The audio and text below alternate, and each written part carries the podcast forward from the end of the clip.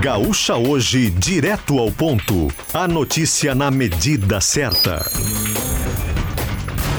Cremers é bom para a medicina, é bom para a vida. Sete horas, um minuto, equipe da Rádio Gaúcha mobilizada para compartilhar o novo dia com você.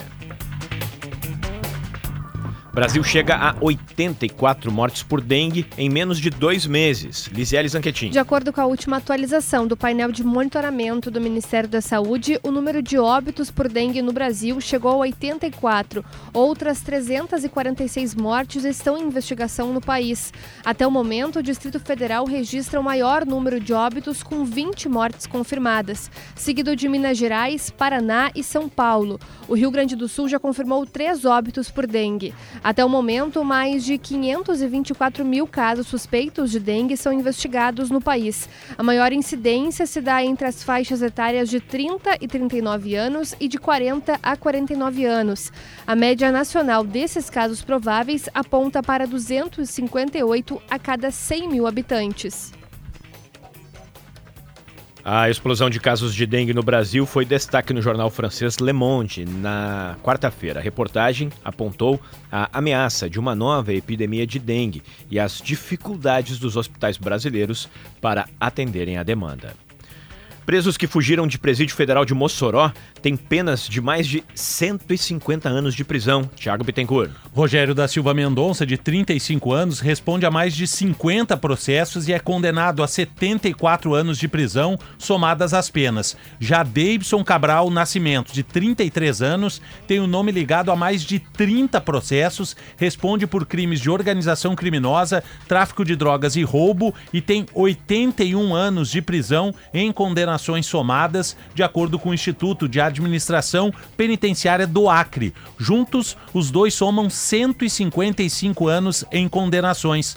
Eles são do Acre e estavam na penitenciária de Mossoró, no Rio Grande do Norte, desde o dia 27 de setembro do ano passado. Eles foram transferidos do de Rio Branco, da penitenciária máxima, de segurança máxima Antônio Amaro, depois de uma rebelião no presídio que resultou na morte de cinco detentos. Ontem, eles fugiram da Penitenciária Federal de Mossoró, sendo a primeira fuga registrada em um presídio de segurança máxima no sistema federal. O Ministério da Justiça não informou as circunstâncias exatas da fuga. O ministro, Ricardo Lewandowski, afastou a direção da penitenciária, determinou intervenção na unidade, a Polícia Federal abriu inquérito para investigar a fuga e incluiu os nomes dos fugitivos no sistema da Interpol.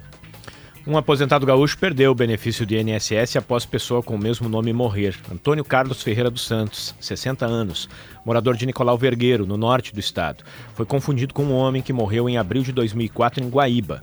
Na certidão de óbito, além do nome, outros dados do aposentado aparecem no documento, até mesmo o nome da mãe.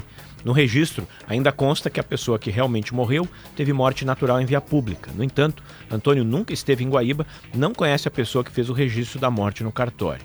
Após a confusão, a justiça determinou que o INSS volte a pagar o benefício do aposentado.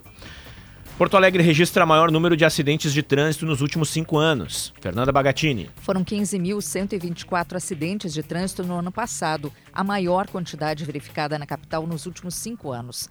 Os dados foram divulgados pela IPTC. Em 2019, foram 13.229 acidentes de trânsito. Em 2020, primeiro ano da pandemia, quando o isolamento social reduziu a circulação de veículos nas ruas, foram 9.286 acidentes. 2021 teve 11.993 e 2022 13.864. Conforme a IPTC, já era esperado que os números aumentassem conforme a situação epidemiológica fosse sendo atenuada. O diretor de operações da IPT, IPTC, Cirilo Faé, atribui o alto número de acidentes registrados à quantidade de veículos que circulam na cidade. Segundo ele, 129 mil veículos acessam a cidade por dia.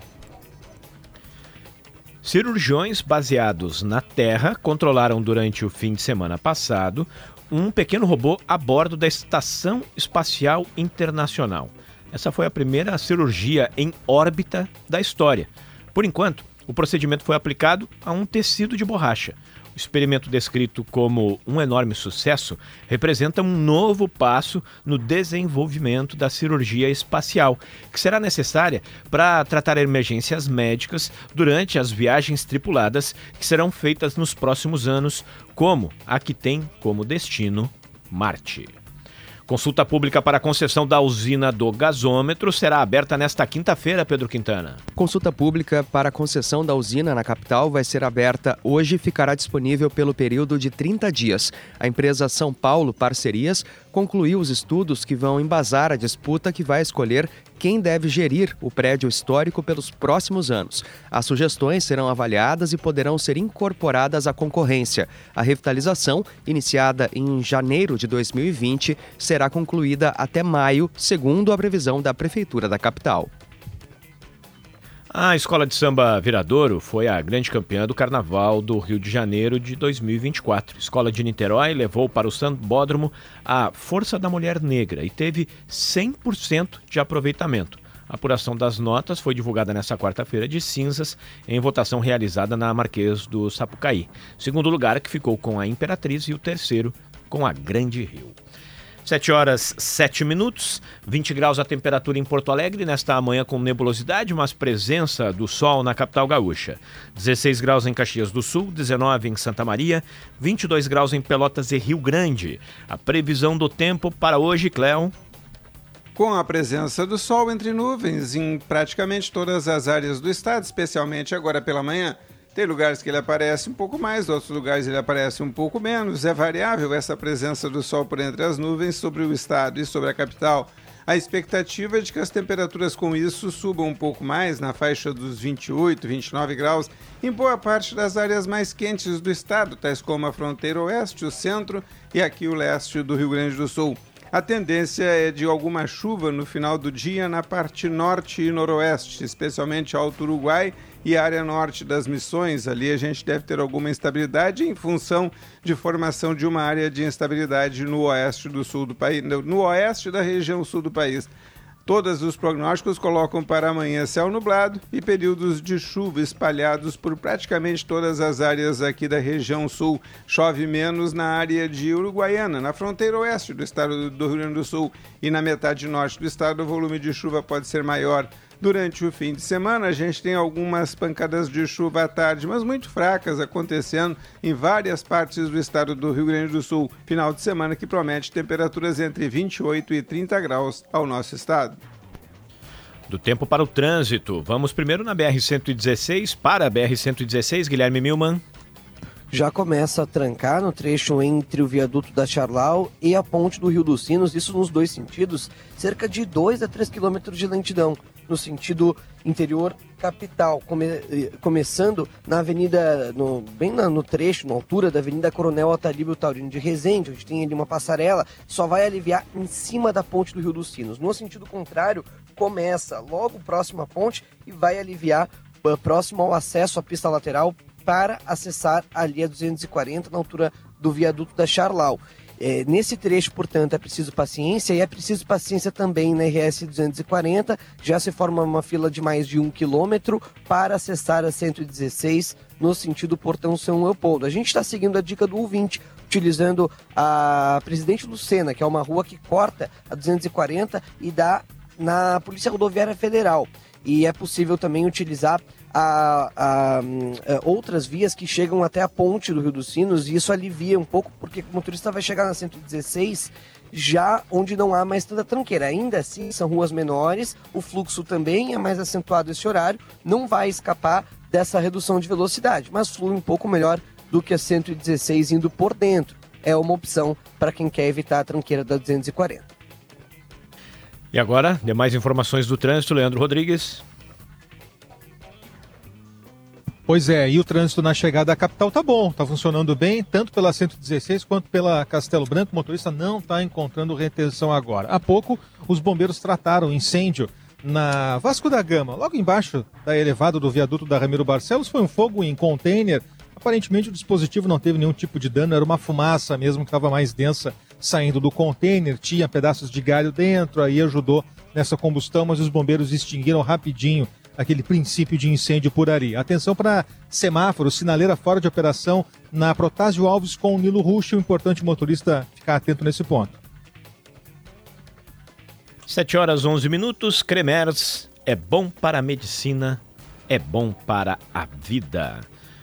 Uma pessoa morreu e outras 22 foram baleadas em Kansas, nos Estados Unidos, durante comemoração da vitória do Kansas City Chiefs no Super Bowl. O ataque a tiros ocorreu durante a tarde passada e deixou oito pessoas em estado grave. Segundo a polícia local, três pessoas que estavam armadas foram presas. Ainda não se sabe qual foi o motivo do atentado. Na reta final da primeira fase do Gauchão, a noite foi de empate do Grêmio e de vitória do Internacional, Marcos Bertoncello. Olha, Josimar, reta final de gauchão e o Inter já está matematicamente classificado para a próxima fase, após a vitória sobre o Brasil de Pelotas da noite desta quarta-feira no Beira-Rio por 3 a 1. Valência, Alário e Biteco contra os gols colorados, Marcinho descontou para o Chavante. O Inter é o primeiro colocado com 19 pontos e chegou a quatro vitórias consecutivas. O Grêmio, com time de reservas e sem Renato Portaluppi, ficou no empate com o Ipiranga no Da Lagoa pelo placar de 0 a 0. O tricolor é o segundo colocado com 17 pontos. Nos outros jogos, Santa Cruz e Avenida empataram em 1 a 1 e em Bagé o Guarani bateu o Novo Hamburgo pelo placar de 2 a 0. Hoje à noite tem mais um jogo, fechando a oitava rodada, 8 horas, Caxias e São José no Estádio Centenário. Gaúcha hoje, direto ao ponto. A notícia na medida certa.